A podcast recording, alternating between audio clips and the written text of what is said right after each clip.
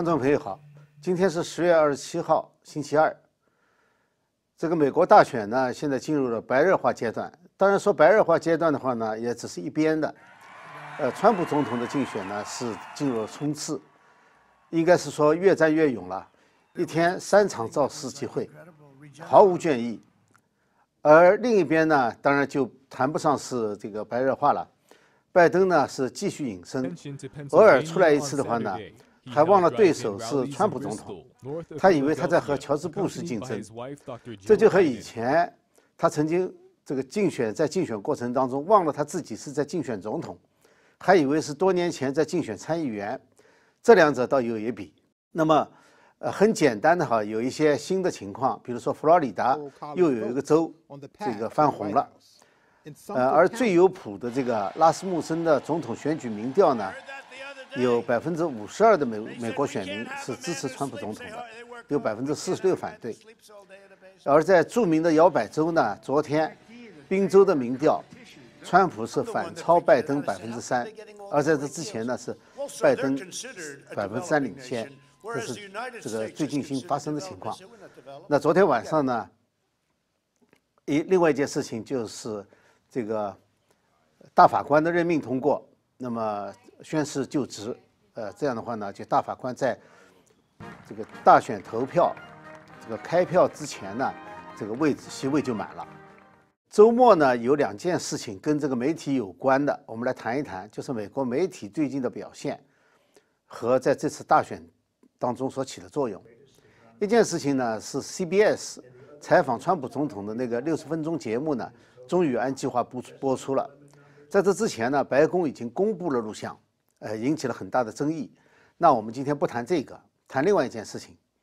就是在周六的时候，《纽约时报》发表了一篇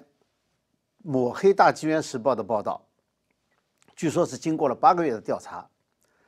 那我先来说一下这个一般的情况哈，要知道，在目前并不是说没有新闻，那是有很多新闻的。特别是在亨特的这个硬盘门丑闻不断被曝光的情况下，美国的主要大媒体似乎找不到新闻报道了，除了个别的以外，他们继续保持沉默。那么他们在干什么呢？那就以这个左派媒体的旗手《纽约时报》为例，不谈大选，不谈左左派媒体最喜欢的和外国勾结的话题，因为现在这个问题呢是拜登家族。不是川普了，所以他们不谈。居然在周末的头版刊登一篇攻击抹黑《大纪元时报》的长篇报道。据说这个报道呢，调查了八个月才完成的。那么我们来简单的看一下哈，因为很多媒体都已经报道过了，很多人也分析过了这里面的不实之处。我们简单的提几个，一个呢，就是他们把一个称为。这个叫做新右翼政治网站的一个叫做《美国日报》的，把这个报纸呢摘到了大纪元头上。实际上呢，只是说有一个大纪元的前雇员离开之后呢，到了《美国日报》。那么这种是一个常识，就是一个员工离职以后，他到了一个新的部门的行为和原来的雇主是应该没有关系的。所以这是一个基本常识。我相信美这个《纽约时报》不是说偶然犯错误。这是是故意的。再一个呢，就是他说英文大纪元说推动毫无根据的间谍门，这个 Spygate，这个英文大纪元所讲的这个 Spygate 呢，这个间谍门呢，主要指的是在奥巴马政府最后的时期，就是二零一六年大选的时候非法监控川普总统的竞选活动。事实上呢，我们知道最近曝最新曝光的有一些证据是强烈支持这种指控存在的，就这个监控是存在的。那么这些证据呢，在《纽约时报》的文章发表之前就出现了，所以说《纽约时报》有足够的时间来核对这个指控，而不是说随便的就说《大纪元时报》这个是没有根据的。事实上，现在根据越来越多。当然了，还有记者。这个大呃，这个《纽约时报》记者本人对大剧院以前的攻击，呃，这说明这个报道带有个人的成见和偏见在里面。那我们就看一下这个纽约时报》为什么要抹黑《大剧院时报》，包括新唐人？这是一个非常奇怪的问题，因为一般情况下，报纸的所谓第四权，媒体的第四权是监督政府，不是监督或者是这个挖这个同行的，就是都是媒体的这些丑闻的。那么我们看第一个原因，可是不是可能是同行竞争？《大纪元时报》发展迅速，那么英文版已经是超过《纽约时报》了，这是事实。它的发行量，它的这个。呃，就是大众欢迎的程度，但是呢，大纪元是坚持报道事实和真相，它不受任何党派的控制。当然，不是说它就是中立哈，媒体是有观点的。那么，大纪元时报的读者群和纽约时报的读者读者群基本上是处于没有交集的状态，就他们两个互相不相干的。那么。在读者群当中，基本上不存在所谓竞争的问题。如果有竞争的话，那么《纽约时报》应该和他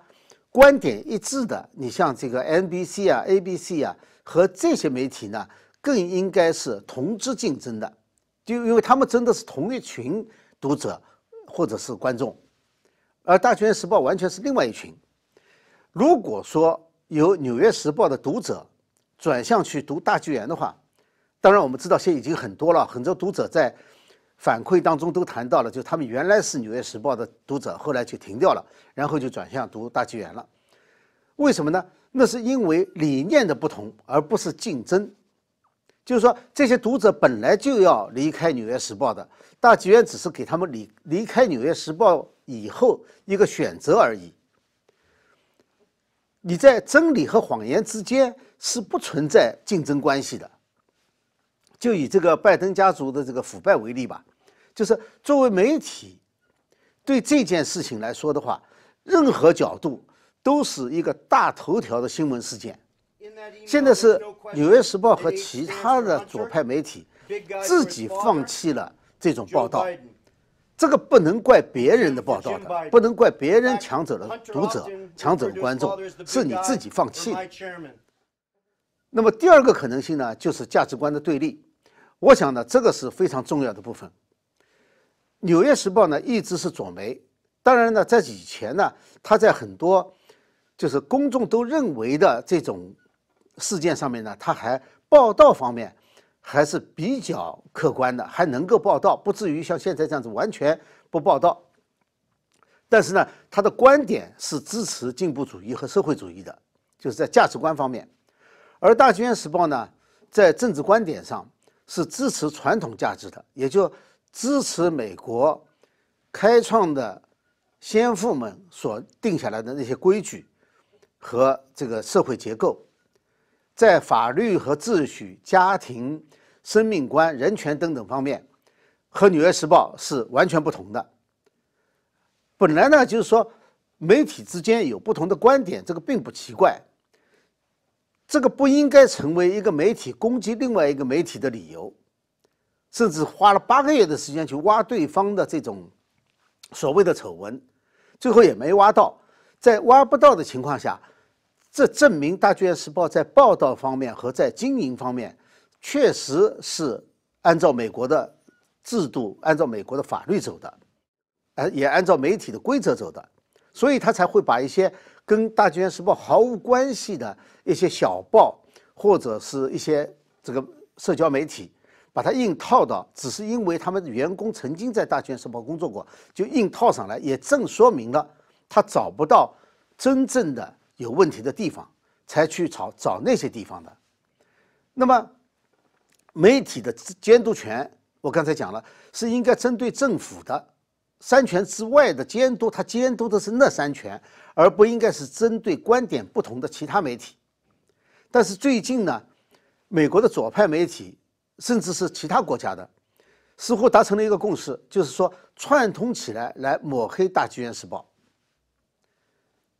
这是由于观念的不同，我觉得这个在价值观上的这个对立和不同是一个重要原因。第三个呢，就是中共的因素。这个有不少读者呢，在跟帖上也谈到了，他们发现呢，就是《纽约时报》近年来越来越像中共的大外宣，尤其是华人，当中看得看得更清楚，说这个宣传的调子比中共还要中共。那么这里呢，至少有三个可能性：一个呢是中共成功的统战了《纽约时报》；第二个呢是《纽约时报》本来就和中共在某些价值观相方面有认同相同的地方；再一个方面呢，就是经济上很可能有相对的依赖。我们知道，中共用各种方法方式，包括是做广告的方式，给这个美国的主流媒体提供了非常多的经经济上的资助。使得这些媒体呢，在很多情况下报道的时候呢，会倾向中共。那么，在和中共有关的这个报道上面呢，呃，其实这方面有很多例子。在《纽约时报》，你比如说几年前，他们曾经针对神韵演出有个抹黑的报道。那么，这里面我觉得哈，就是两个因素都都有。他既有对这个神韵回归传统的这个不满，也有呢讨好中共的因素。至少他知道写出这篇文章来以后，中共会喜欢的，就跟这一篇这次一样的，就是说他对于中共对法轮功的迫害、对人权的侵犯、对宗教信仰的迫害，他这里完完全全不提，而是转弯抹角的把中共的那个观点呢给放到这里来。那么对于中共的统战呢，《纽约时报》过去至少有两篇报道是吹吹捧这个。在法拉盛的一个人叫做朱立创，朱立创是纽约一个反法轮功组织的创始人，同时呢，他又有多家中共统战机构的头衔，也就是说是多家中共统战机构马家的代理人。那么《纽约时报》吹捧这样的人，他除了讨好中共以外，还能够有什么意义呢？我看不出来。实际上，《纽约时报》自己的文章也承认了这一点。就是说，他文章当中说是啊？说《大剧院时报》已经发展成为重要的反华和支持川普的媒体帝国。那么这里说到反华的话呢，大概《大纪元是最不可能被划入这个范畴的，因为《大纪元时报》一直在宣扬中国传统文化，替中国民众发声，替被中共迫害的各个宗教团体和民间团体发声。中大纪元时报反对的只是中共，而中共呢，实际上是作为西方马列在中国的代理人，他是一贯反华的，所以纽约时报这个时候等于就是承认自己是亲共的，因为他攻击大剧院的方式就是以，实际上就是大，当然他混淆了反华和反共之间的这个巨大区别，但实际上他的意思就是他自己是站在中共这一边的。那么现在就有一个问题了。作为第四权，谁来监督他？他是监督别人的。美国媒体当然我们知道，这个这些年来呢，就是特别这几年哈，呃，这个越来越公开的暴露出来，就是说，他不作为一个中立的报道新闻的，就是报道新闻、报道事实真相的这么一个一个机构，而是说越来越脱离了这种真实的报道，而倾向于这个。而倾向于变成了一个党派斗争的工具，就是成为这个左派的喉舌，特别是这个极左派的喉舌。从对待川普总统和拜登的这个截然相反的处理，我们就可以证明，对于川普总统，显而易见的哈，就是过去这三年的假新闻，他都是大肆宣传，哪怕后来都是被证明假了的，他还会继续炒作炒作一段时间。而在过去，特别是在这个过去三年的所谓“通俄门”还有弹劾案当中，这种例子非常多。几乎说他们所炒作的没有一个后来被证实是真的，而对现在证据确凿的这个硬盘门，他们却装聋作哑。这不是，不是，这不是他们缺乏对新闻真实性的判断力，而是缺乏最基本的良知和职业道德。当美国的开国元勋们建立这个国家结构的时候呢，他们想到了权力导致的腐败，所以需要对权力的进行制衡和监督，这就是立了三个权。但是他们大概没有想到，媒体也会成为权力的一个支柱，而且比另外三权更不受监督和制约。那么，左派媒体呢，加上左派控制的社交平台。这就全面的拷贝了中共的宣传和不同声音的打压，因为单独的宣传是没有用的，单独的打压也是没有用的，这两者必须结合起来，一定要发出他们自己的声音，然后封杀掉别人的声音，只有这样才能起作用。新闻自由被谁破坏？新闻自由是被社交平台破坏的。这个，所以像脸书、推特这样的社交平台加入到左媒以后，它就可以封杀所有不同的声音，这才是真正的对新闻自由的扼杀。那么，和左媒结合起来的话呢，那就那就变成了一个完整的类似于中共的那种系统了。那么，对于左媒的话呢，呃，读者最终会决定他们的命运。因为如果当读者不读他们的报纸的时候，那么他们就实际上就他的历史使命就完成了，他就过去了。而对于社交平台呢，我认为则需要立法者